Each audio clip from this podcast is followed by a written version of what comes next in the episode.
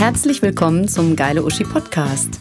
Wir sind das selbstironische Kompliment an alle großartigen Frauen da draußen, polarisierend, provozierend und authentisch.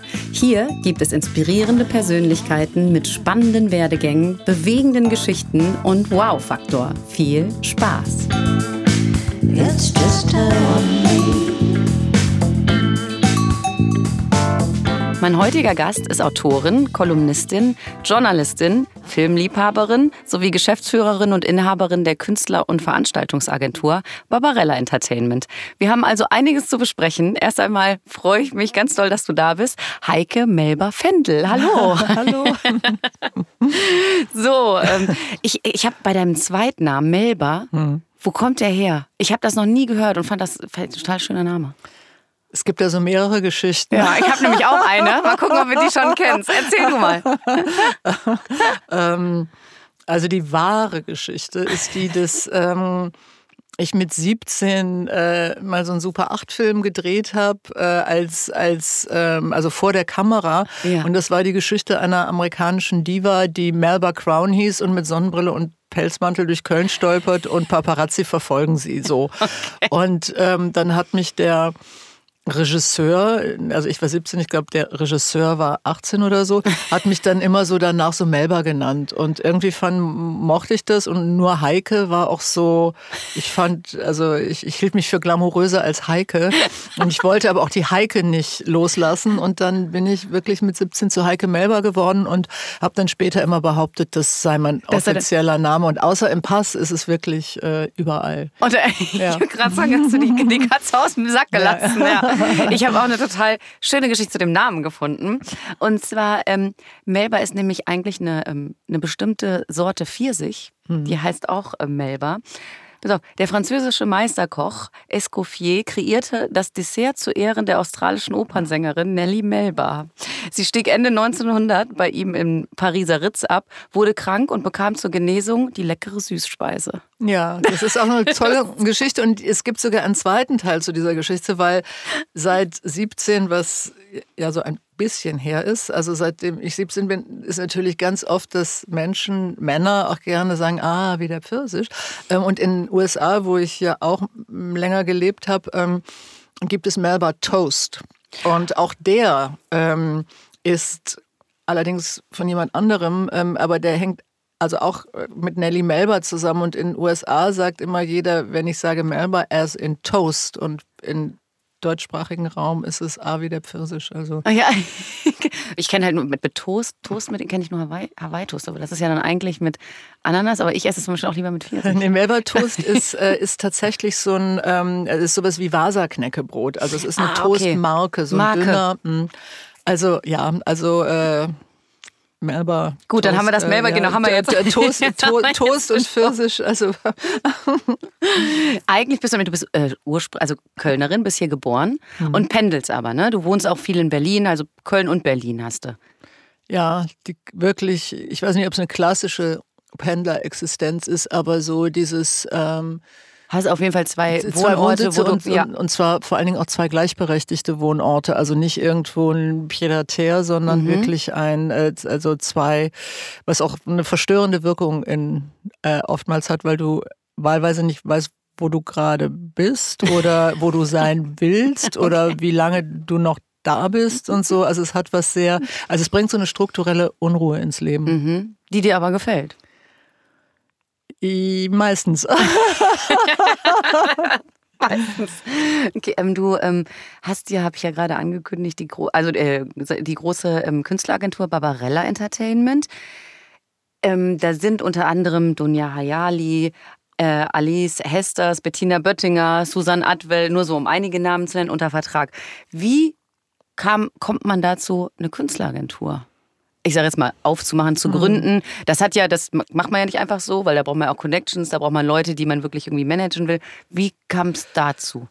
Mm, das ist in der Tat so, dass äh, die Firma ist ja 30 Jahre alt mhm. und ähm, ich habe die gegründet damals mit drei Frauen, ähm, Freundinnen. Mhm. Also mit einer bin ich schon zur Schule gegangen und die andere hatte ich gerade am Flughafen kennengelernt und fand die lustig. Äh, Und dann habe ich gesagt, komm, wir gründen eine Firma und, äh, und die waren auch so jetzt so bedingt enthusiastisch. so, ja, was soll die machen? Sag ich, ja, das können wir, ist doch egal, wir erstmal gründen, wir gucken mal. Köln halt, ne? Das geht, glaube ich, nur in Köln so ja. eine Firma gründen und dann mal gucken. Weil wir fanden das dann auch seltsam, als wir so nach ein paar Monaten so in München auf dem Filmfest und so und Leute, wir dann so, wir haben eine Firma, die heißt Barbarella. Und in Köln war das so super, dann alle. Und in München ja. so, und was macht ihr? Und das fanden wir so eine komische Wie, es Frage. reicht doch, wenn wir das jetzt erstmal gegründet haben. Ähm, und was, äh, das klingt naiv, das ist auch naiv, es ist aber auf der anderen Seite auch äh, was, mh, mm, was man jetzt heute Empowerment nennen würde, mhm. dass man als junge Frau, also damals wirklich zweite Hälfte 20, äh, dass man einfach sagt, hey, ich mach was ja. ähm, und ich guck mal, wie es gehen wird und ähm, äh, und das ist ja auch ein großes Vertrauen in so eine Selbstwirksamkeit wird schon. Mhm. Ähm, und äh, äh, uns wird schon was einfallen, mir wird schon was einfallen. Und so war es auch. Also ich war Filmjournalistin, ich kam vom eigentlich literarischen Schreiben dann in, ins Journalistische und da mit einem Schwerpunkt Filmkritik, mhm. Filmfestivals besuchen. Mhm. So kam das Thema Film rein.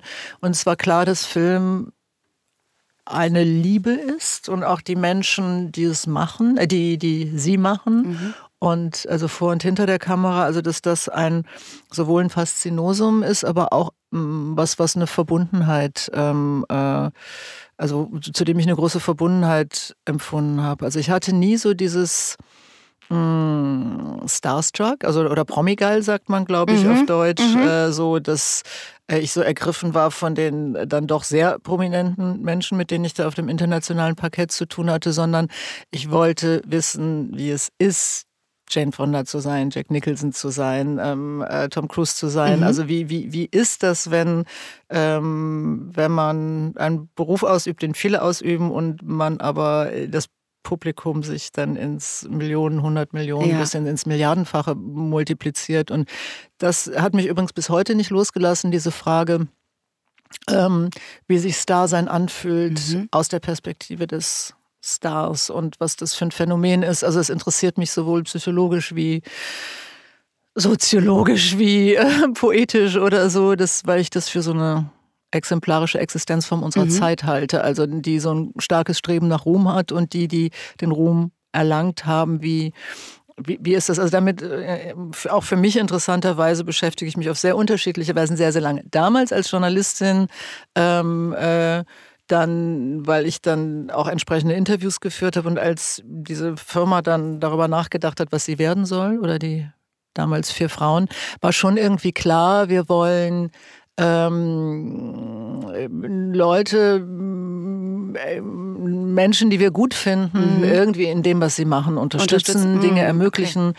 weil das war ja Anfang der 90er und wir fanden, dass die Schaumschläger, die, die so am meisten Wind machen, die größte Öffentlichkeit haben, die meiste Förderung bekommen haben und äh, die, die von denen wir fanden, dass sie eigentlich die besseren Künstler innen waren, ähm, dass die so ein bisschen unterm Radar flogen und dann haben wir gedacht, ach komm, dann, äh, also das war tatsächlich so, so die Idee, so unter die Arme greifen, aber es gab tausend Ideen und eine von denen äh, war eben Management zu machen und so entstand das. Ja. Äh, und das ist, wie gesagt, an die 30 Jahre her. Es war damals nicht erlaubt, weil das Arbeitsvermittlungsmonopol beim Arbeitsamt lag.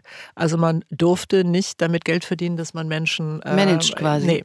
Ehrlich? Und, mm, mm, also so, okay. das ist dann gefallen Mitte der 90er, aber die ersten Jahre mussten wir dann noch so drumrum wursteln und Rechnungen schreiben für, für irgendwas Beratung, whatever oder so.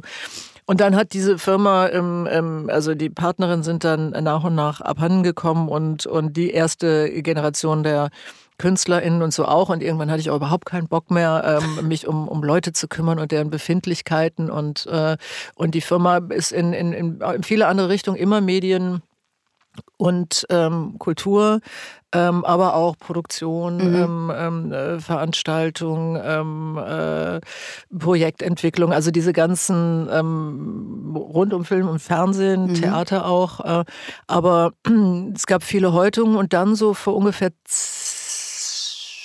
ja, Also Max Mohr, so heißt er ja inzwischen, der TTT-Moderator hieß mal Dieter Mohr mhm. und der ähm, war mal, hatte mal so eine Berühmtheit in den 90ern und ist dann in die Schweiz gegangen und wurde Bauer und, und war völlig vom Radar verschwunden, aber war ein ziemlich äh, lustiger, freundlicher Mensch und äh, mir hat den jemand geschickt und hat äh, gesagt, hier, da, der, der will wieder in Deutschland Fuß fassen, ja. vielleicht kannst du ihm helfen, eine Agentur zu finden und ja. so. Und da ich immer ja sage, so. saß ich mit diesem extrem lustigen Schweizer, der so erzählte, wo er so stand. Und dann habe ich gesagt, Dieter, du bist ein Mann ähm, irgendwie in den 40ern und du warst mal bekannt und bist es nicht mehr und irgendwie dich wird einfach keiner nehmen. Deswegen können wir es ja probieren. Vielleicht, weil wir ja gar keine Agentur sind und jemand, den keiner will, zu vertreten als Agentur, die eigentlich keine Leute mehr vertritt, ist ja eine vielleicht eine lustige Idee und so war es auch. Also es war eine lustige Idee, aber es war tatsächlich der erste Moderator und so mhm. ist auch diese Bewegung entstanden Richtung äh, ModeratorInnen, ähm, viel Politik, also mhm. ähm, ähm Ingo Zamperoni, Alina But Tagesthemen und Kultur, eben Cathy Salier, Max Mohr. Äh, mhm. ähm, und dann ist, ähm, wenn ich das noch anfühlen habe, also weil jetzt ja, ähm, wenn man schaut, wen wir so vertreten, sieht es so aus, als hätten wir jetzt, seien wir hektisch auf den Zeitgeist aufgesprungen und werden mal, hätten mal so schnell so eine Wokeness Collection zusammengestellt. Also People of Color, ähm, Sinti und Roma-Aktivist, Inklusionsaktivist, mhm. äh, äh, und so weiter und so weiter. Und man denkt, okay, wow, jetzt ähm, surfen die auf dem Zeitgeist. Ähm, für mich interessanterweise ist es andersrum, dass der Zeitgeist sich auf uns zubewegt hat, dass mhm. wir lange schon sehr diverses Klientel hatten, das aber fast niemand haben wollte. Äh, oder wenn nur zu nicht besonders tollen Preisen. Mhm. Und dieses Bestreben, hm, sowohl bei SchauspielerInnen, aber auch bei ModeratorInnen ähm, andere Gesichter und nicht mhm. nur andere Gesichter, sondern auch Menschen mit anderer Geschichte äh, zu platzieren. Das war sehr lange sehr, sehr mühsam, mhm. äh, überhaupt nicht lukrativ und äh, weil das Film-Fernsehgeschäft halt extrem konservativ ist in mhm. Deutschland und sehr ähm, äh, wenig reagiert. Und dann hatten wir also das, die, die, die, also anderer Leute Unglück wie Black Lives Matter ähm, äh, ähm, wurde für uns zu äh, unternehmerisch zu einer, hat zu einer interessanten Entwicklung geführt, dass mit einem Mal, weil, weil die Welt landet ja immer nur durch Tragödien, das ja. heißt, der Mord an George Floyd hat dann dazu geführt, dass auch hierzulande man sich mal gefragt hat, hey, Moment mal, mhm. ähm, äh, was ist hier eigentlich mit People of Color und mhm. anderen marginalisierten Gruppen und wie können die Repräsentanz erfahren, möglicherweise. Mhm. Ähm, und dann entstand eine enorme Nachfrage. Und da konnten wir dann uns ganz entspannt zurücklehnen. Da hattet ihr die Leute ja quasi wir hatten schon. die Leute und haben dann aber mal locker die Preise, also bis aber zu verzehnfacht. So. Also, ja. wenn's, also wenn, wenn, wenn ich einen besonders guten Tag hatte äh, oder die Leute mich besonders geärgert hatten, früher so mit, dann ach so, nee, halt die wollen wir nicht, dann gab es so eine Art Schmerzensgeld für ähm, mangelndes Bewusstsein. Nein, also das... Ähm, diese Entwicklung dann ähm, äh, als, als Agentur hat sich dann ähm, mit der Zeit eigentlich entwickelt. Also auch immer zu schauen, vielleicht ist, also das, ich habe diese Firma immer verstanden ähm, als ein Projekt, also mhm. weniger als ein Geschäftsmodell, ähm, das ich entlang eines vorhandenen oder erwünschten Marktes ausrichte, sondern zu sehen, wer bin ich, was finde ich wichtig, was interessiert mich mhm. und wer interessiert mich und wie möchte ich arbeiten und mit wem und wie lässt sich entlang dieser Param äh, Parameter ähm, unternehmerisches Konzept entwickeln. Und das ist, ähm, also man braucht den Erfolg, damit die Haltung nicht nur so Ornament ist. Ne? Mhm. Ne? Ähm, also man braucht auch den kommerziellen Erfolg, damit es nicht so, ja, ja, ist eine nette, die hat auch ganz schöne Ideen und, und ist irgendwie ja auch, mh, hm, ist ja auch so politisch und so. Und Klar, also, wenn man gar nichts mit ne? verdient, dann ist so. natürlich irgendwann. Und dann bist du so, ja. okay, aber okay, jetzt lass uns mal äh, zu den echten Themen kommen. und die Themen werden halt zu echten Themen, wenn Menschen sehen hier, wait hier, äh, da, da läuft ja was richtig mhm. gut. Mhm. Das, äh, ja, ist auf jeden Fall, äh, ich meine, ihr seid ja damals dann auch quasi da totales Risiko eingegangen, ne? Auch immer, ich sage jetzt mal eher mit den, mit Leuten, die halt, was du meintest, die dann hier und da nicht untergekommen sind, wo ihr gesagt habt, da habt ihr ja dann auch dran geglaubt quasi, ne? An die Klar. Leute dann. Ja. Aber das und ist, ist aufgegangen. Das ist aber auch Instinkt. Das, und da ist es auch gut, diese Schulung als Filmkritikerin, weil mhm. wenn man, also das ist so immer schon, wenn ich so irgendeinen weirden Studentenfilm aus äh, nicht besonders filmaffinen Territorien gesehen habe und du siehst so ein Gesicht und denkst, das, der wird was, die wird was okay. und so. Und dann siehst du zwei Jahre später, ähm, ja, also es gibt, glaube ich, das ist eine Fähigkeit und es hilft, wenn man die als Agentin hat, dass du ähm, jemanden siehst und, und merkst, dass ähm, das ist dieses berühmte ist, Etwas, ja. äh, was man, äh, dem man ja viele Worte gibt. Ähm, aber das kann man tatsächlich auch bei Menschen sehen. Mhm. Mhm. Wer war euer allererster, den ihr da unter Vertrag genommen habt? Kannst du dich da noch erinnern? Esther Schweins. Ah, jetzt, ja, ah okay. Aber war die nicht damals, äh, die war ja schon relativ bekannt und die nee, wollte im nee, Endeffekt... Die, die, war bei Samstagnacht Nacht, und genau, hatte, genau, genau, und ja. hatte da aber eigentlich so gerade angefahren. Ah, okay, in den frühen und, Jahren, ja, wollte ich ja sagen, das ist ja... Frühe 90er, ja, ja. Ja, Super das war Esther. ja gut, aber ja alles nur ne, drei, mit drei, Frau, drei Frauen hast du das gegründet, hast du gesagt? Ja, drei weitere, also zu viert und zu Esther vier. war die, ähm, Esther war die erste. erste. Und die habe ich kennengelernt. Achtung, Anekdote, weil ich mit einem Mann zusammen war, äh, so eine Weile. Und ähm, also nicht, nicht sehr lange, aber eine Weile und, und hatte noch ein paar Sachen bei ihm, als ich dann nicht mehr mit ihm zusammen war und wollte die abholen. Und dann war da meine Nachfolgerin. Äh, und äh, die mich deswegen sofort erkannt hat, weil in, in der Wohnung noch überall Fotos von mir an den Wänden oh Gott, hingen. Oh und das ist ja eigentlich nicht so cool, dass dann so äh, die hm. Vorgängerin so sagt, ich habe hier nur zwei Plastiktüten. Und ähm, aber tatsächlich haben wir uns sofort äh, extrem gut verstanden und das war halt erster Schweins das und, äh, und das war äh, und so als äh, dann haben wir Kaffee und Tee getrunken und es endete damit, dass sie dann ähm, unsere erste Klientin wurde. Sind die noch zusammen? Nee. Ja. das heißt, eure Freundschaft, ja, die sich daraus entwickelt hat, die hat länger gehalten. Klar. Ja, natürlich. So sieht's aus.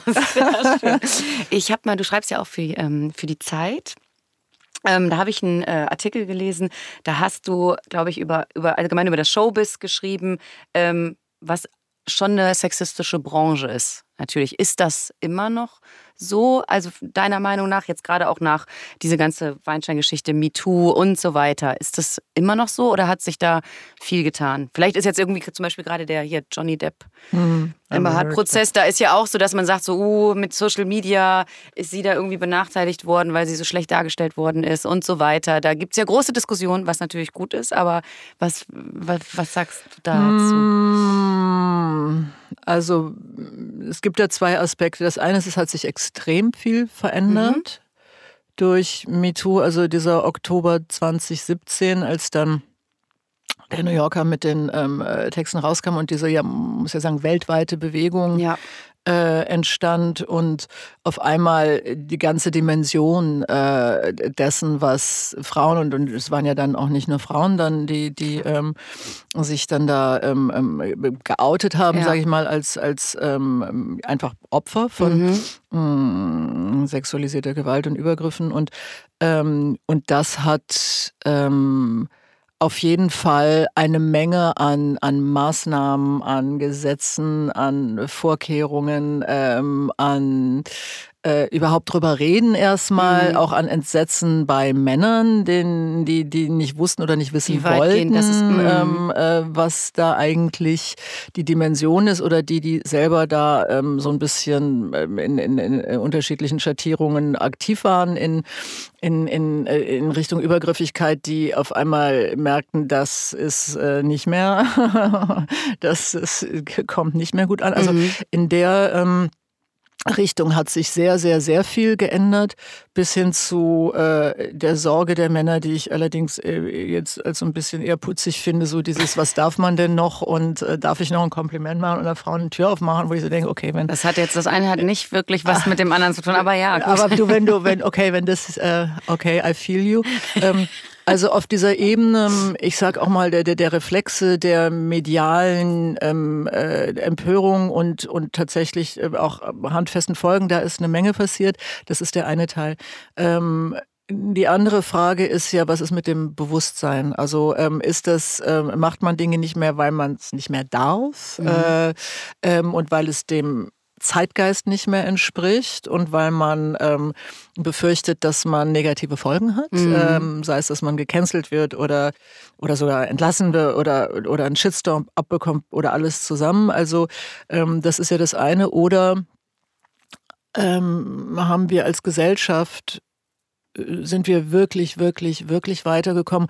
Und so wie man das erste bejahen kann, es hat sich extrem viel verändert mhm. und die Strukturen ähm, ähm, wurden an vielen Stellen wirklich verändert. Was das Bewusstsein betrifft, muss man schauen. Die Frage ist, wie viel verlagert sich ähm, anderswohin? Also wenn man sich an, also ich möchte nicht wissen, was, äh, also ich weiß es auch nicht, wie es in Bordellen zugeht, mhm. was, äh, wie Männer da die Dinge ausleben, die sie anderswo vielleicht nicht mehr so ausleben können. Mhm. Wir wissen, wie äh, die, die hauptsächlich konsumierten mm, äh, Pornos, welches Frauenbild die ähm, spiegeln.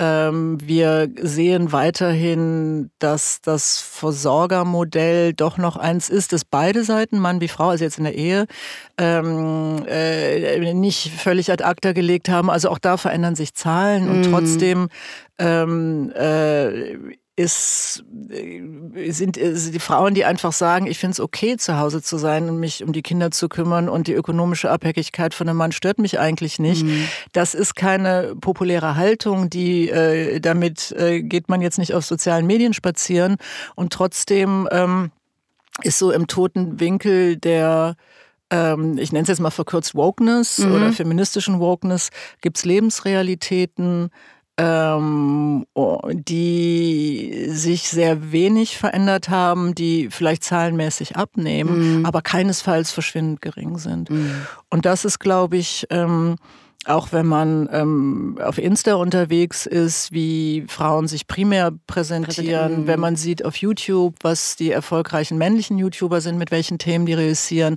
mit welchen Themen Frauen reüssieren, das ist schon auch sehr klassisch. Also ja. Beauty, Mom-Blogs, ähm, äh, also ähm, äh, Da gibt es dann mal ein paar so. Ausnahmen, ne? wie dann irgendwie eine Wissenschaftlerin, die jetzt, äh, die jetzt irgendwas erklärt, die ja dann auch irgendwie viele, viele Klicks haben, aber klar, das normale... Das Genau. Das ne? Gros der InfluencerInnen ist tatsächlich ähm, entlang und auch die, die extrem ja. Follower-starken. Und natürlich gibt es wie immer im Leben Ausnahmen äh, und die auch nicht so gering sind. Also die können im von mir aus 20 Prozent Bereich liegen, aber ähm, großzügig geschätzt. Aber das Frauenbild, was Frauen für sich auch wählen, was sie in sozialen Medien, also jetzt auf Instagram ganz konkret, ähm, äh, da denkt man nicht, okay, seit 2017 ähm, äh, ist da ein ganz anderes Frauenbild. Es ist nur so, dass sie die dieses Activist sich jetzt auch noch dran kleben. Ne? Mhm. Also, dass man irgendwie auf der einen Seite äh, äh, Beauty-Tipps rauf und runter, aber dann halt auch ab und zu sagt, der Gender Pay Gap muss weg oder so. genau. Aber Oder jede Modemarke, wie schreibt ja jetzt auch Feminist auf, aufs T-Shirt. Das muss es ja geben auch, ne? Jeder. so. Ja, klar. Äh, das nimmt man dann auch mit so, obwohl da vielleicht nicht ganz so viel hintersteckt.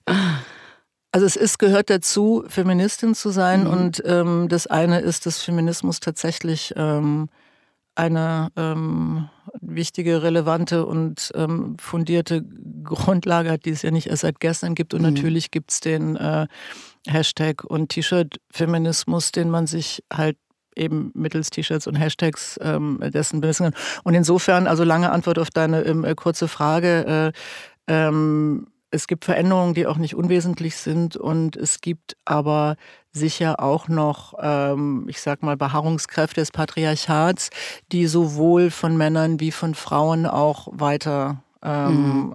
ähm, stabil gehalten werden. Ja, ja. Das braucht wahrscheinlich noch eine, das, das braucht noch ein bisschen. Gucken wir, gucken wir mal noch mal 20, 30 Jahre weiter, wie, wie viel sich dann da verändert hat. So, ganz anderes Thema. Und zwar ähm, möchte ich unseren Zuhörerinnen ja auch nicht vorenthalten, dass du auch schon zwei Bücher geschrieben hast. Das eine von 2009 ist schon ein bisschen was her. Das andere war wir gerade auch bei 2017.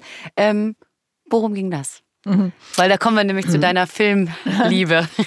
Es heißt zehn Tage im Februar und erzählt von einer Frau, die in einer Reihenhaussiedlung in Berlin Tempelhof gelandet ist, was zwar noch fast Kreuzberg ist, aber Reihenhaus ist Reihenhaus. Ja. Und, ähm, und äh, das Buch beginnt da, wo romantische Komödien enden, nämlich äh, er liebt sie, sie liebt ihn und sie ziehen zusammen und äh, und dann äh, bis das ne und wenn sie nicht gestorben ja, sind. Und also also das ist alles also sie sind jetzt da und da beginnt genau ihr Unglück, weil sie nie so leben wollte Heute, und äh, und diese Frau nun hat eine ganz große Liebe zum Kino und ähm, äh, dieses Reihenhaus quält sie und sie muss sich entscheiden, ob sie das Leben als, ich sag mal, zwar coole, aber eben doch Vorstadtfrau mit Mann leben möchte oder nicht. Mhm. Und sie befragt, und das ist eigentlich ähm, ähm sozusagen der der Twist dieses Buches äh, befragt das Kino. Und die zehn Tage im Februar sind die Berlinale. Ja. Also der Mann zieht für zehn Tage aus und sie hat zehn Tage Zeit, sich zu überlegen, was für ein Leben sie will. Und dann geht sie zehn Tage ins Kino und nimmt die Filme, die sie sieht, also random sieht. Ja. Also sie plant nicht bestimmte Filme zu gucken. Also mit denen tritt sie in, in Dialog, wie, wie Leute Horoskope lesen und will von diesen Filmen eine Antwort ja. auf die Frage, ähm, wie, sie es machen soll. Und am letzten Tag der Berlinale, ähm, so eine halbe Stunde bevor der Mann zurückkommt, trifft sie eine ihre Entscheidung. Man weiß das ganze Buch über nicht, welche sie treffen wird und das bleibt natürlich. Natürlich sagen wir das jetzt nicht. Natürlich bleibt das hier das Geheimnis. ähm, aber das war halt, ähm, was mich interessiert hat, ist jetzt nicht ein cineastisches Buch zu schreiben, mhm. so mit lauter Filmreferenzen, die man dann mehr oder weniger eher weniger kennt, sondern ähm, zu sagen, wenn man in, in, in seelischer, emotionaler Not ist und mhm. wenn man sich in einer, eigentlich in einer, in einer Liebesbeziehung befindet, aber irgendwo auch unglücklich ist und äh, ne, man kann seine Freundinnen fragen, man kann mhm. einen Coach fragen, man kann sich selbst befragen. Ähm, es gibt ja Optionen oder zur Paartherapie gehen oder whatever und sie ähm, sie nimmt das Kino und das ist ja im, im Grunde so willkürlich wie all diese Dinge ähm, willkürlich sind ähm, dass ich glaube die Frage ist immer wohl wo verortet man Trost mhm. und sie verortet Trost sie verortet eigentlich alles im Kino mhm. und ähm, und das Kino hilft jetzt zwar ganz anders als sie es gedacht hat aber das Kino ja äh, das hat mich ähm, das hat mich interessiert. Und das Buch kam auch zur Berlinale raus ja. und äh, das war interessant. interessant, sagst du. Hat das denn so, ist das auch so, dass du für dein, in deinem persönlichen Leben, dass du auch, dass dir auch Kino sehr viel gibt oder Filme? Ja. So wie genau. Wie ja, ich habe tatsächlich, weil ich wurde dann äh, genau auf dieser Berlinale so durch die Medien so immer so als Cineastin rumgereicht, weil es natürlich so, ah, hier ist Berlinale und wenn man gerade keinen Superstar kriegt, dann redet man halt mal mit der Autorin, die gerade so ein Buch über die Berlinale, weil die müssen ja ständig Sendungen füllen und dann war immer so, sie sind Cineastin und so. Und dann hatte ich so das Gefühl, dass, dass ich da echt Hochstaplerin bin, weil ich immer dachte, nee, ich bin noch gar keine Cineastin, ich kenne noch die Filmgeschichte und nicht in allen Verästelungen und dachte immer an die ganzen Jungs, die mich früher ausgelacht haben, als ich meine ersten Kritiken geschrieben habe und die schon so bei der Süddeutschen FAZ und Zeit und dann immer sagten, da kommt ja unsere Kollegin und sich dann weggeschmissen haben vor Lachen und so. Also es waren so meine, meine Anfängerin da muss man Traumata. Ein, ja eben, auch ein, hart, also ein dickes Fell haben. Ne? Das ist äh, dann auch damals da schon irgendwie männerdominiert gewesen, ne? Filmkritik. Äh, äh, bis heute. Immer noch. Aber damals würde ich sagen 95 halt Prozent und jetzt sind wir vielleicht so bei 80, aber ähm, nur daher kam vielleicht auch diese Idee immer, ja, Cineastin, habe ich so ein bisschen gezuckt. Aber warum ich das erzähle, ist, ja. dass ich dann irgendwann so ein paar Monate, nachdem dieses Buch raus war und so, habe ich ein paar Mal fast Leib und Leben riskiert, um irgendeinen Film, den man sich auch online angucken kann, in irgendeinem Director's Cut im Kino zu sehen, so im Regen, zehn Kilometer geradelt oder als, ich meine, weil ich mein Portemonnaie vergessen hatte, ein Auto angehalten, damit es mich dann irgendwie ins andere Ende von Berlin noch, damit ich im Kino irgendwie Heaven's Gate im vierstündigen Director's Cut gucken kann und dann da so, also wirklich so, wo ich auch dachte, geh doch nach Hause, da gibt's doch alles online. Ich sagte, nee, ich bin nicht so.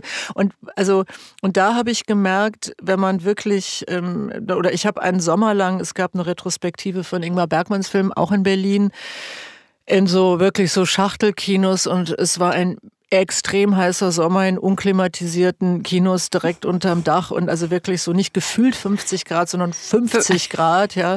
Ähm, sich ich dachte dann, schon, hier heute im Tonstudio ist heiß.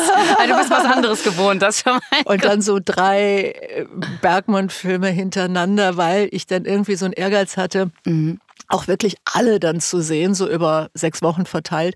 Ähm, und da, als ich so diese, das ist dann so wie so ein Exerzitium und dann habe ich irgendwann gedacht, nicht weil ich mir damit was beweisen wollte, aber als ich dieses und andere Dinge dann gemacht habe, dann dachte ich so, weißt du was, Heike, doch, du bist Cineastin. Nicht, weil du äh, die Schnittfolge bei Eisenstein irgendwie ähm, äh, im Schlaf runterbeten kannst, sondern weil du für Kino ähm, bereit bist, so viel, so viel. zu machen, weil mhm. das mache ich an anderen Stellen. Ja, da bleibe ich schon mal gern zu Hause liegen und äh, lass es. Das ist auch ausgleichen irgendwo.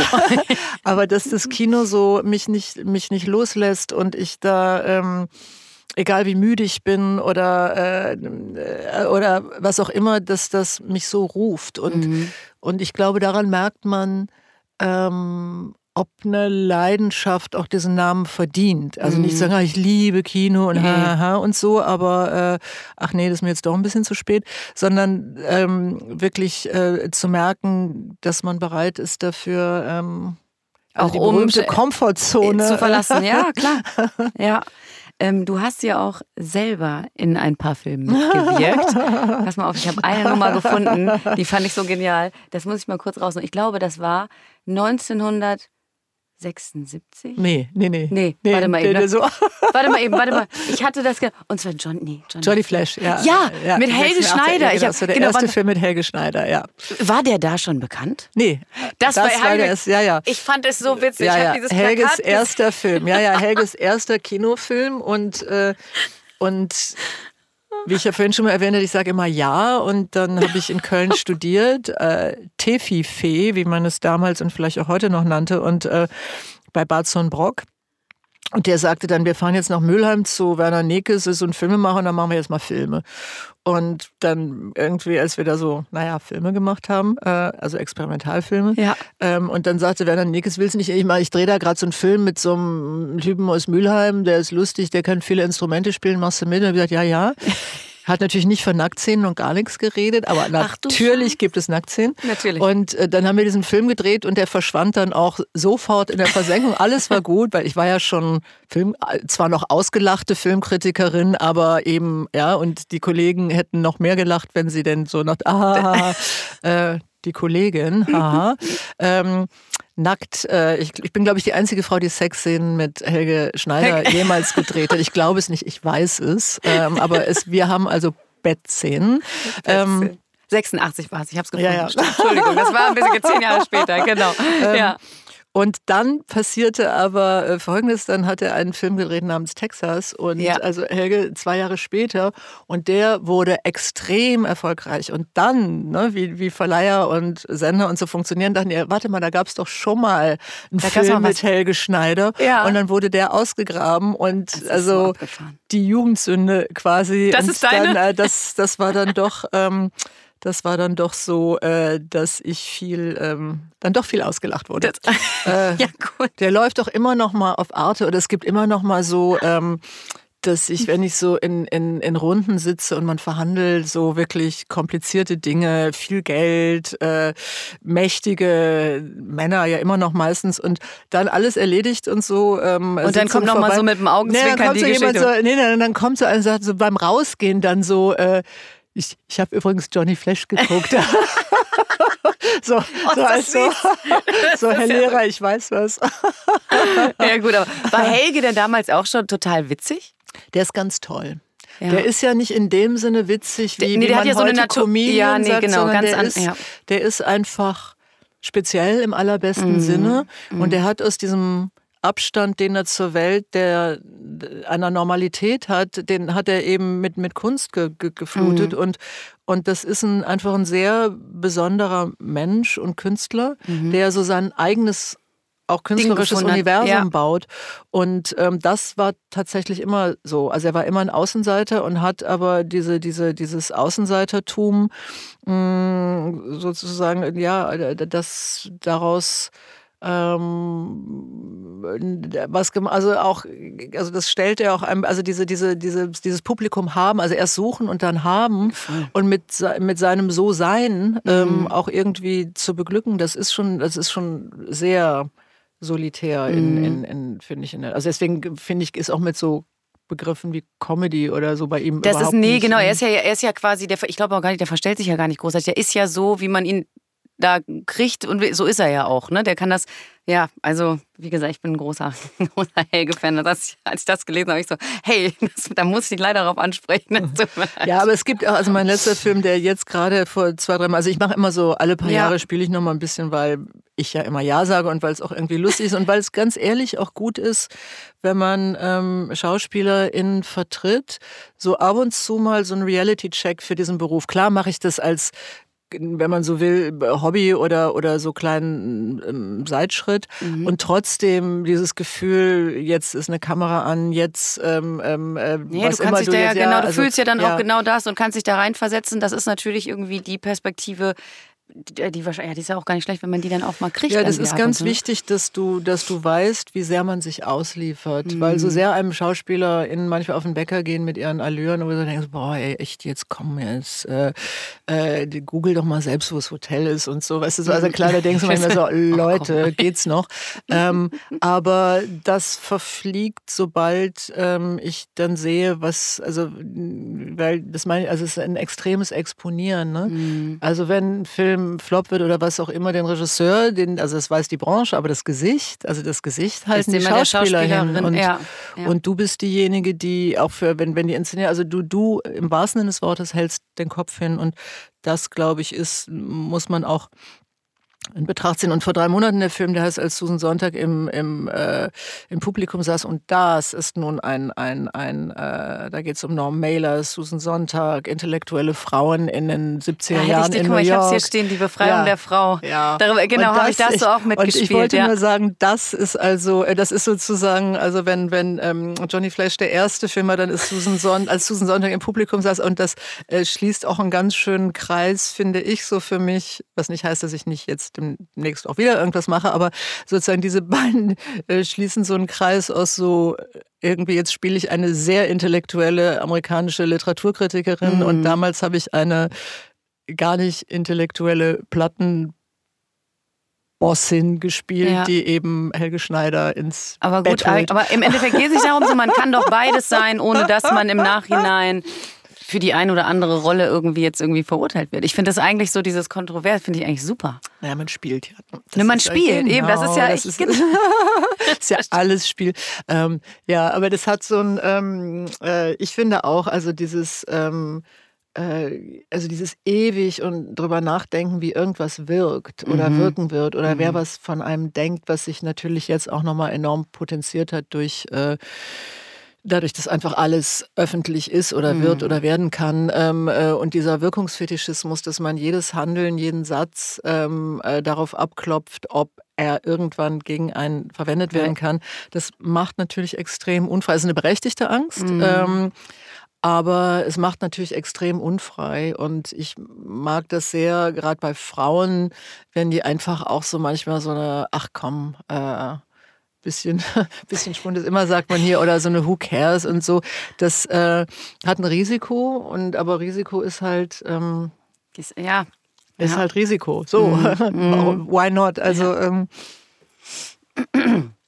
dann habe ich noch mal, ich habe ähm, genau, apropos Frauenrechte noch mal, habe ich Gesundheit. Frauenrechte, da reagiere ich sofort allergisch.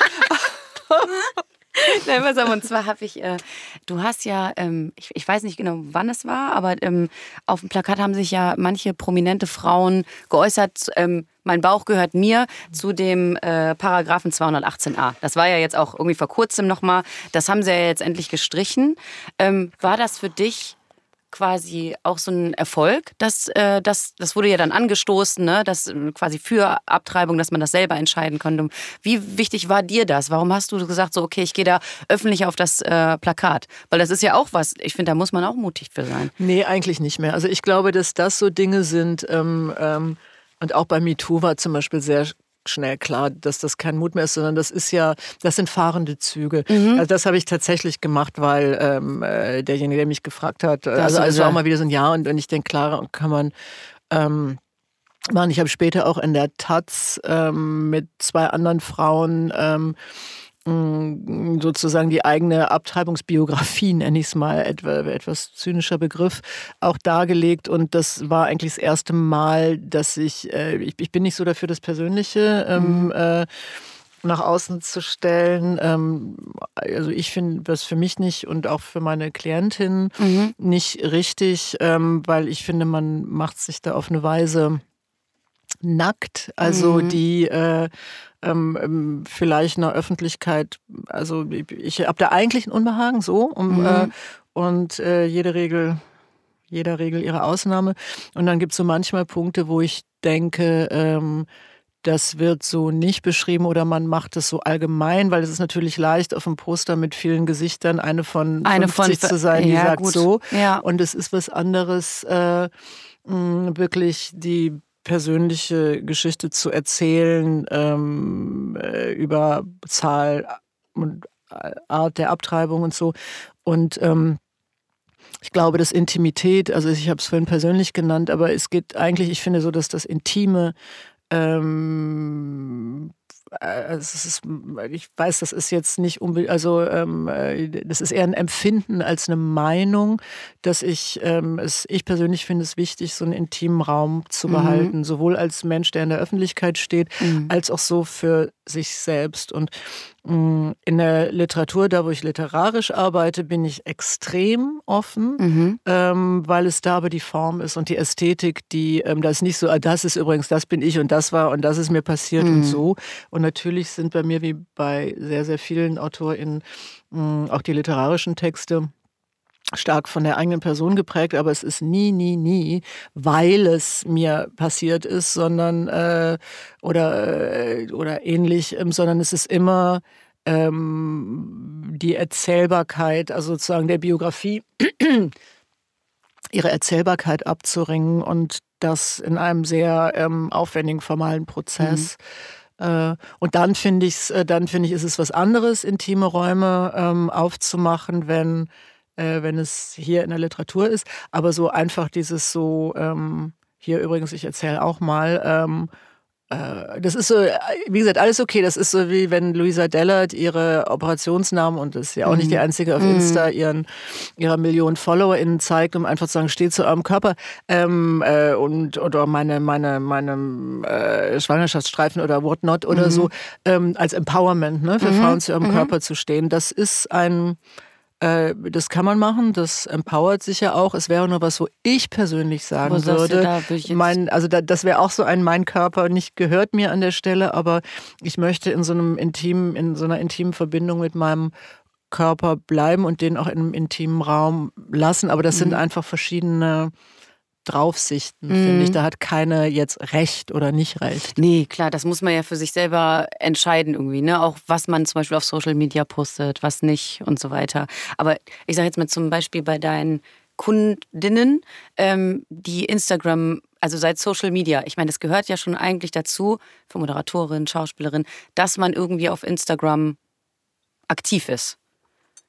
Ja, jeder, also oder jeder, macht das jeder, jeder so? Ja. Oder sagen manche auch, die, die, hast du da welche, die sagen, nö, das mache ich gar nicht. Also ich bin immer sehr, sehr vorsichtig mit so einem, ne, man muss und es ist und so. Ja, natürlich, ich bin weder doof noch naiv und trotzdem mh, hm, steht ja am Anfang die Frage, ähm, wer bin ich, was will ich, welche mhm. Karriere möchte ich ähm, und mit welchen Mitteln erreiche ich das? Mhm. Und natürlich ist da Insta das Mittel der Wahl für bestimmte Karrieren mhm. und für andere nicht. Also Christoph Walz, um's mal, um jetzt mal ein äh, sehr ja. prominentes Extrem zu wählen, äh, braucht Insta nicht für seine Karriere. Und Matthias Brandt, den wir vertreten, äh, findet da auch nicht statt. Okay.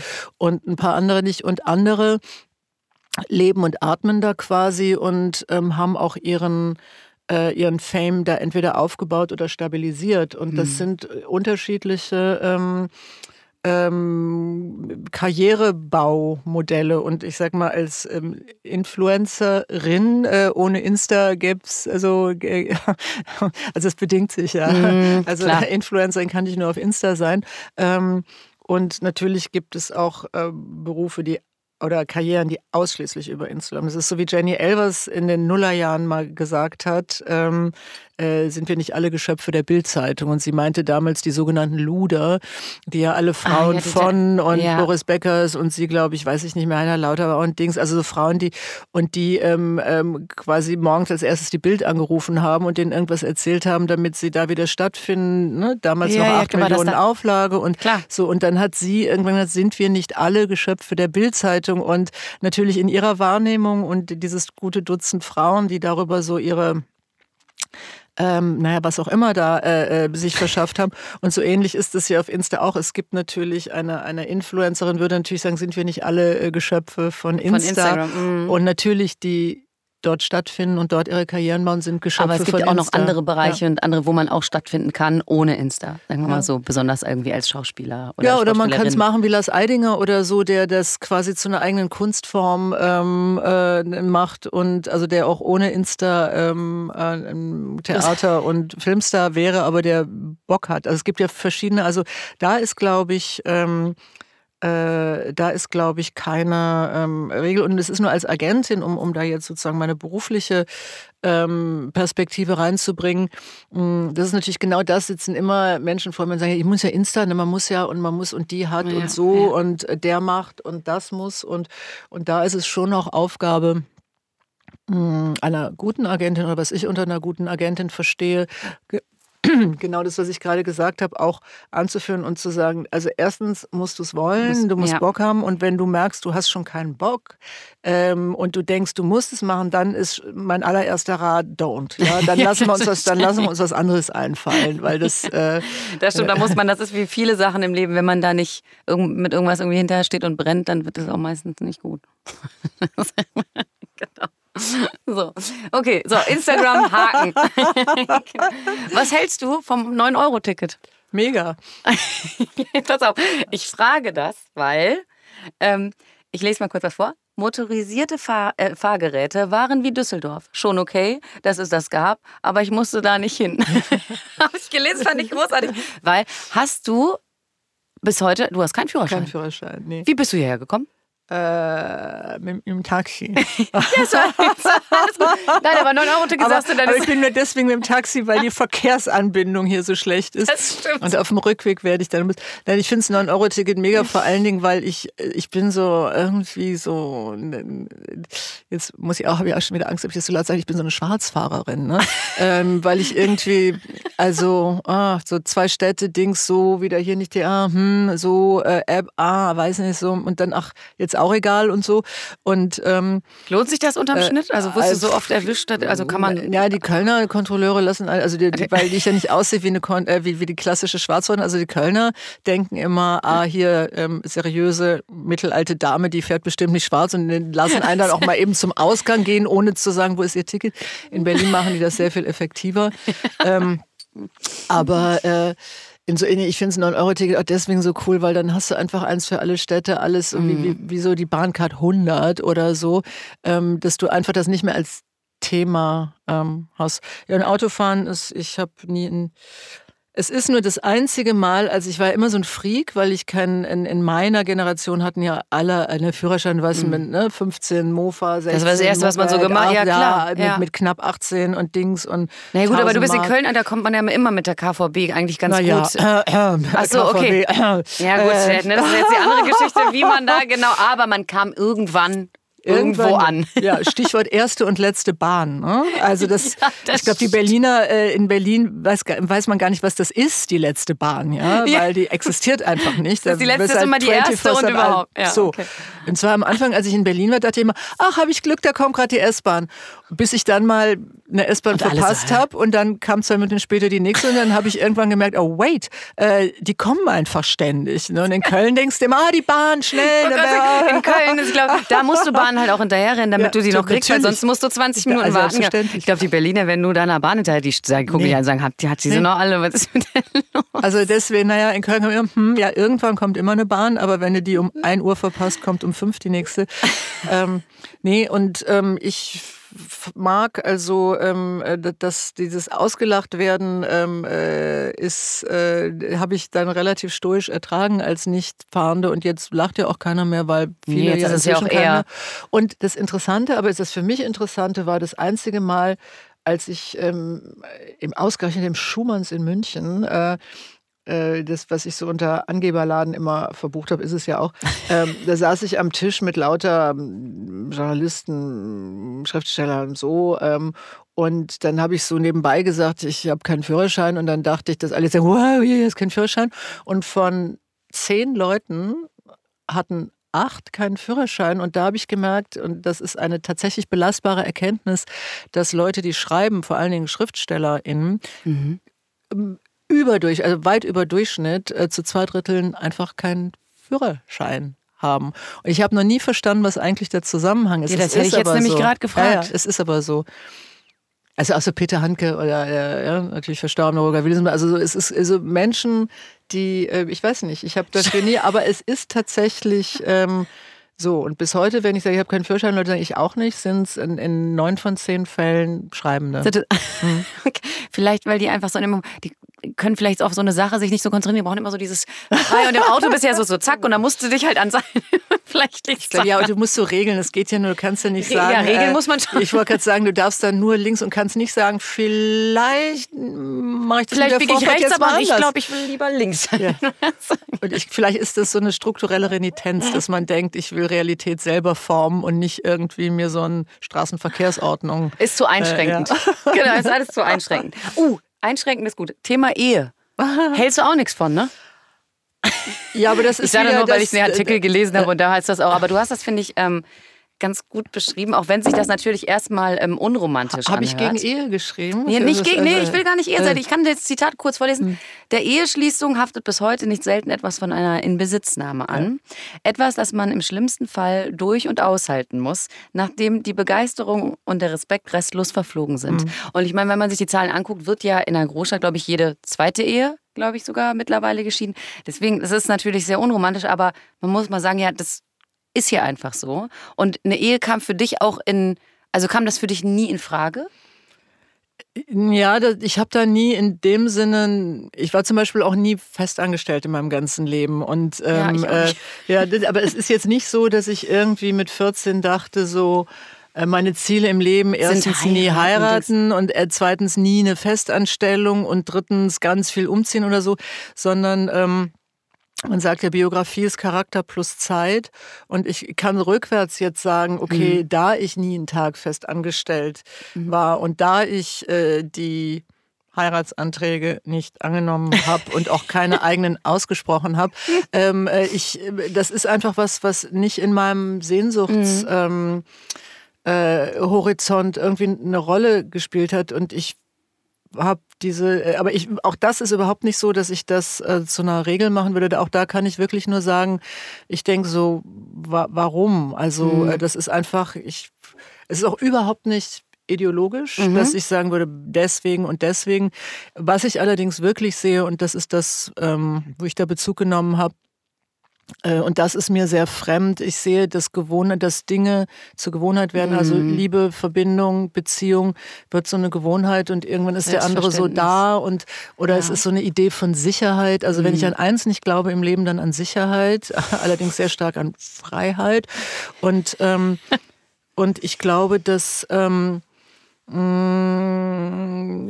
ich finde Begegnungen extrem wichtig und ich finde, dass wenn eine Beziehung zwischen zwei Menschen ein sozusagen serielles sich begegnen ist und auch mhm. immer wieder neu und anders und damit verbunden auch immer wieder ein inneres Ja, dann ist sicherlich auch eine lebenslange Beziehung mit die größte Lebensleistung, die man mhm. bringen kann. Mhm.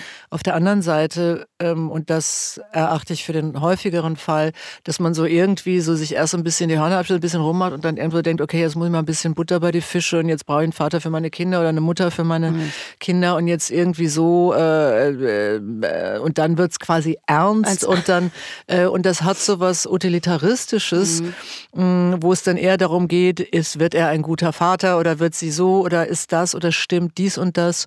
Und, ähm, und dann ist natürlich was, dann hat das mit Abenteuer so gar nichts so. Und ich glaube nicht, dass Abenteuer nur das ist, was man äh, beim Ausgehen oder mhm. auf Tinder-Dates findet. Also, mhm. dass das diese Idee von Abenteuer, sondern ich glaube, ähnlich wie das, was ich vorhin mit den Begegnungen meinte, man kann auch eine Beziehung als ein, ein, ein durchgängiges Abenteuer halten. Aber da kenne ich wenige, sehe ich wenige mhm. und mir war das nicht vergönnt und ich möchte nicht ähm, mm, wegen Abhängigkeiten, die andere sind als reines Wollen mhm. ähm, äh, in, in, in, in, in Beziehungen stecken, ähm, äh, die, die die, die eng werden oder mhm. zu eng. Wo, wo man und, sagt, man kommt äh, nicht mehr raus, weil man zum Beispiel eine finanzielle Abhängigkeit hat oder ganz viel so oder oder ja oder oder Status oder Bequemlichkeit oder oder Angst vor Alleinsein, ganz ganz oft. Ganz, ja, ich glaube, sehr ja. viele Menschen ja. können nicht allein sein oder diese Idee, dann werde ich irgendwann im Alter allein sein mhm. ähm, und äh, oder so lieber lieber so geht, lieber jemand, der so geht so ist, als gar keinen und so mhm. und das ist ein ähm, bis hin ja auch zum Festhalten an Beziehungen, die, um das Modewort zu benutzen, auch echt toxisch sind, wo man mhm. aus Angst, aus Verlustangst oder Bleibt. und da sehe ich viel und ich sehe wirklich viel, weil ich sehr viele Menschen kenne ja. und äh, und auch näher kenne und dann kann man ja auch Dinge beobachten. Und natürlich äh, finde ich, sollte auch Liebe und Beziehung alles andere sein als ein Gebrauchsartikel. Mhm. Also so nach dem Motto, passt jetzt nicht mehr, hab was Besseres und ciao. Mhm. Ähm, und es geht, wie gesagt, um Beziehung, Verbindung, ähm, dass äh, die, die Begegnungen ermöglichen, die Abenteuer ermöglichen und die auch Wachstum mhm. aneinander und miteinander, aber auch sozusagen in unterschiedlichen das ist ja so wie bei Kindern, ne? wenn die wachsen, dass manchmal nur die Beine und manchmal nur der Hals und da so interessante äh, Zwischenstadien entstehen. Und das finde ich auch schön, wenn Beziehungen das aushalten, dass mal äh, ähm, hoffentlich der eine und oder die andere gerade äh, wächst und mhm. der andere dann vielleicht irgendwie ein bisschen zeitverzögert oder so und dass man sich das auch nicht neidet oder dass es nicht so ist, dass ein Nee, ist es ja meistens irgendwo so stecken bleibt in dem schlechteren Job oder der sogenannten Care-Arbeit mhm. und der Mann halt alles noch an Familienleben und Beziehungsleben hat, aber on top eben auch noch das ganze Abenteuer eines Berufslebens, während die Frau das halt ähm, nicht oder in eingeschränkter Form. Also da, das ist so das Einzige, da wäre ich dann schon politisch mhm. zu sagen, dass äh, ähm, äh, das geht halt aus meiner Sicht mhm. äh, nicht. Und mhm. das sollte auch, äh, wenn man dann mal eine konkrete oder ich Forderung, also was wie Ehegattensplitting und dieses strukturelle ähm, äh, Hausfrauenbegünstigungsmodell, äh, das sind natürlich Dinge, die ähm, da, das, das geht einfach alles nicht. Mhm. Also, dass man finanziell mhm. davon profitiert, dass die Frau keine Karriere macht, und es ist ja in der Regel die Frau, ja. äh, dass, dass, also, dass das ein finanzieller Anreiz, äh, also das, ähm, das kann es alles ähm, nicht sein. sein.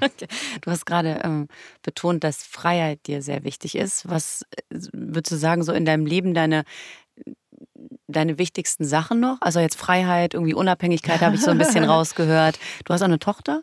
Genau, da gehe ich jetzt mal von aus, die gehört auch noch mit rein natürlich. Megatochter, ja. genau. Also das sind so, könnte man da so sagen, so das sind so, da, so Sachen, die dich so tragen oder wo du sagst, so das ist mir einfach sehr wichtig, dass ähm, es sind ja es ist ein Unterschied, also bestimmte Dinge zu sagen, also ähm, äh, und also das, das so, so Freiheit und so sind ja so Oberbegriffe mhm. und ähm, ich, ich glaube ja, dass das für mich ein extremer Antrieb ist, also ähm, ähm, ich sag mal Freiheitseinschränkung, Vermeidungsmaßnahmen äh, ja. zu treffen. Also dass ich äh, da, wo ich merke, es wird eng oder es entstehen Abhängigkeiten, da manövriere ich mich. Das ist, das ist schon vorbewusst. Ja, ja das, okay. auch als Unternehmen oder so war das immer von Anfang an, als ich noch keine Ahnung hatte von irgend, dass das auch betriebswirtschaftlich sinnvoll ist, äh, aber nie nur den einen Großkunden oder nur den einen Bereich, sondern immer, ähm, wenn da was schief geht, geht's da also dass man nie von, von, von einem Kunden, einem Bereich oder so abhängig ist. Also oder dass mir irgendjemand was sagen kann, weil er Macht über mich hat. Also, mhm. Also das habe ich ein Leben lang vermieden und daraus habe ich dann, also das ist schon wirklich sehr mh, mm, extrem. Ähm, Ich habe früher, als ich tatsächlich, ich habe ja vorhin gesagt, als 14-Jähriger hatte ich keine äh, Vorstellung, wie ich leben will oder so, aber eine Vorstellung hatte ich eben doch. Das war äh, ein ganz klare ähm, Sache für mich, dass ich immer so leben wollte, dass ich nicht im Nachhinein, also dass man nicht irgendwie mit 40 sagt, na hätte ich doch die letzten zehn Jahre oder äh, wäre ich doch da äh, viel früher. Also diese, dieser rückwärts, so dieser, ich wollte nie so leben, also quasi ich wollte nichts bereuen. Mhm. Ich habe natürlich jeden Scheiß im Leben gemacht, Gema so ist es nicht. Äh, und also wirklich, und auch Sachen, wo ich denke, nee, also ganz ehrlich, das muss eigentlich jetzt wirklich nicht sein.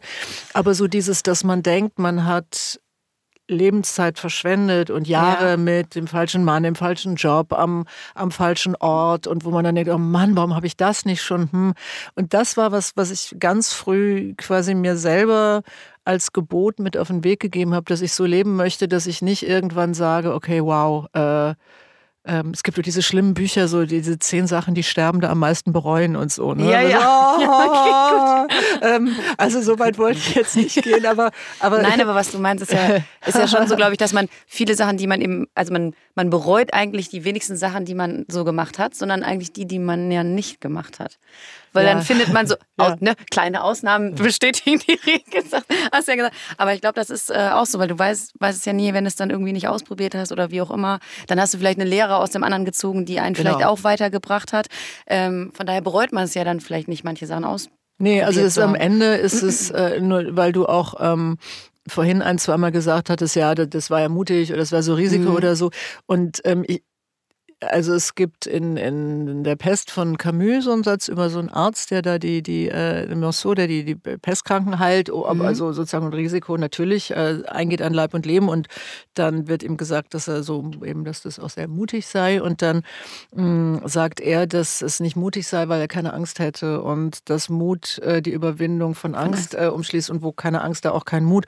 Und das gilt so ein bisschen, ich heile nun leider keine Pestkranken, äh, die ist ja auch nicht mehr äh, so wahnsinnig viele gibt. Aber, ähm, aber dieses, ähm, ich habe sicher viele Dinge in meinem Leben gemacht, die, wo ich rückblickend auch sagen würde, okay, wow, das war wirklich mutig. Mhm. Nur das war es eigentlich nicht, weil das immer in so einem Denken war, oh, ich mach mal, oh, ich guck Ach, mal und mal gehen. gucken, was es geht. Ja, ja, gar ja. nicht mal, es wird gut, sondern eher so, auch mal gucken und ähm, mit so einer, das meinst du, quasi so eine strategische Naivität. Ja. Ähm, und das ist nicht Mut. Also mhm. ähm, ich habe an einigen wenigen Stellen, würde ich wirklich sagen, dass ich mutig war. Das sind aber gar nicht mal so die großen Sachen, mhm. sondern die waren für mich groß, weil ich da was, so eine, auch so eine Feigheit überwunden habe, mhm. die ich mhm. bei bestimmten Dingen so hatte. Und äh, aber so diese großen Dinge, wo man eigentlich denkt, okay, wow, äh, äh, alleinerziehend äh, ähm, Firma gründen, äh, ohne irgendwie Netz und Doppeln, so wow mhm. und, äh, und ne, irgendwie von so einem Partymädchen dann zur, zur Mutter Unternehmerin und wow. Und das ist überhaupt kein Wow, sondern mhm. das ist irgendwie ähm, so, wie ich meine Partyjahre hatte, mit so einer gewissen freudvollen äh, ähm, äh, Ekstase. Ähm, äh, also, ähm, und das war dann irgendwann auch gut. Und so bin ich dann noch in die anderen in Dinge, die so dieses, Dinge. hey, jetzt mal äh, komm, äh, Firma, äh, Unternehmer. Das war aber auch so eine Zeit, da hat man das so wie ein Projekt verstanden. Mhm. Also ich mhm. wollte das drei Jahre machen. Ich habe gesagt, so, jetzt werde ich mal drei Jahre Unternehmerin, mal gucken, wie das ist. Und, du bist ein bisschen ähm, länger bei ja, länger.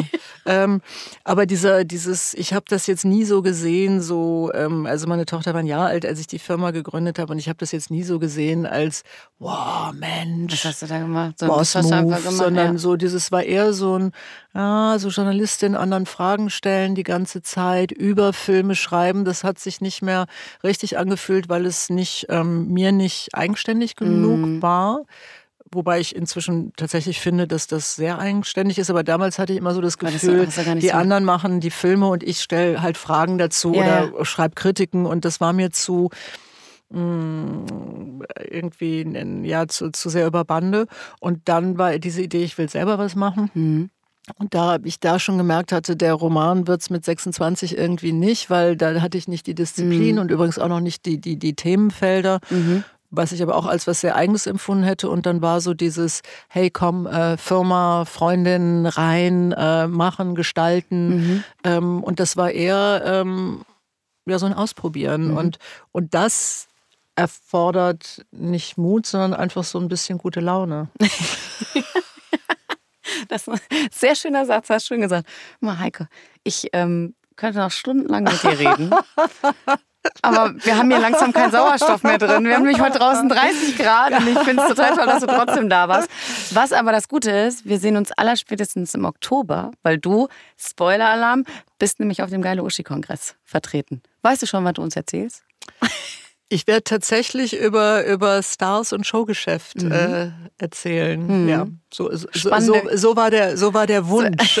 Ich mache ja immer, was andere Leute sagen. Du, genau. Ich sage ja zu allem immer ja. genau. Nein, bin ich super gespannt. Spätestens da sehen wir uns wieder. Und ähm, ich fand es sehr inspirierend mit dir. danke. so, dann äh, sage ich mal Danke. Bis zum nächsten Mal. Ich wünsche euch allen einen schönen Tag. Viel Spaß beim Schwitzen und ähm, wir holen uns jetzt noch mal ein kaltes Getränk hier oben. Tschüss. Tschüss. Wenn ihr mehr Super-Uschi-Material sehen oder hören wollt, dann besucht doch unsere Homepage www.geile-uschi.com oder folgt, liked, kommentiert unsere Beiträge auf Instagram. Das ist dann Geile Uschi Kongress. Und Videomaterial gibt es auch noch auf unserem YouTube-Kanal. Damit seid ihr dann bestens versorgt und äh, ja, bleibt großartig und vor allem gesund. Tschüss.